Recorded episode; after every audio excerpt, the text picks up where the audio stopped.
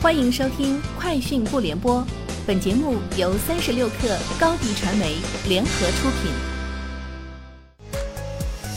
网罗新商业领域全天最热消息，欢迎收听《快讯不联播》。今天是二零二一年十一月十九号。首届中国网络文明大会在北京国家会议中心开幕，大会由中央网信办、中央文明办和中共北京市委。北京市人民政府共同主办，大会主要内容包括开幕式、主论坛和分论坛。会期一天，主论坛发布了新时代网络文明建设十件大事和共建网络文明行动倡议。据报道，十一月十七号发布的英伟达等十家大型半导体企业的二零二一年七至九月财报显示，合计净利润比上年同期增长五成。自有可比数据的二零一一年以后，刷新了二零一八年七至九月创出的季度历史新高。十家大型半导体企业的七至九月净利润合计为三百八十五亿美元，增加五成左右。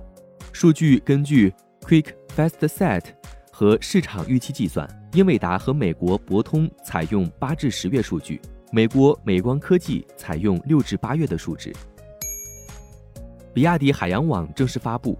据介绍，海洋网是比亚迪旗下一个综合型的销售网络，具有更鲜明的新能源属性以及更年轻的产品定位。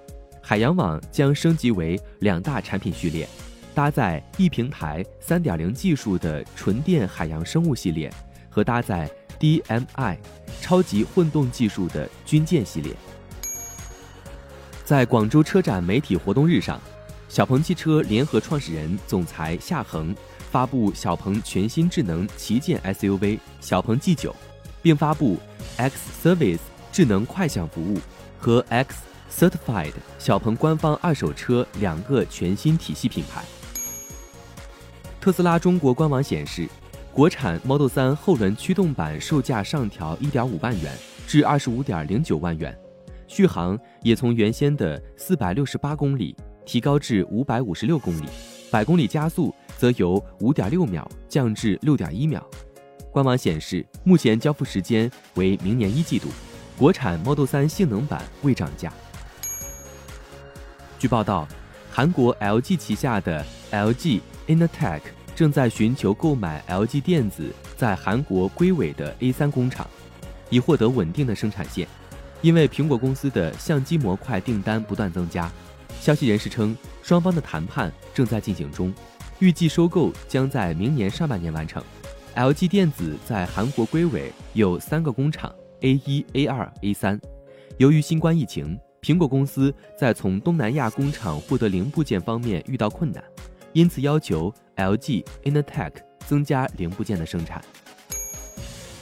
据报道，福特汽车与美国芯片制造商革新近日表示。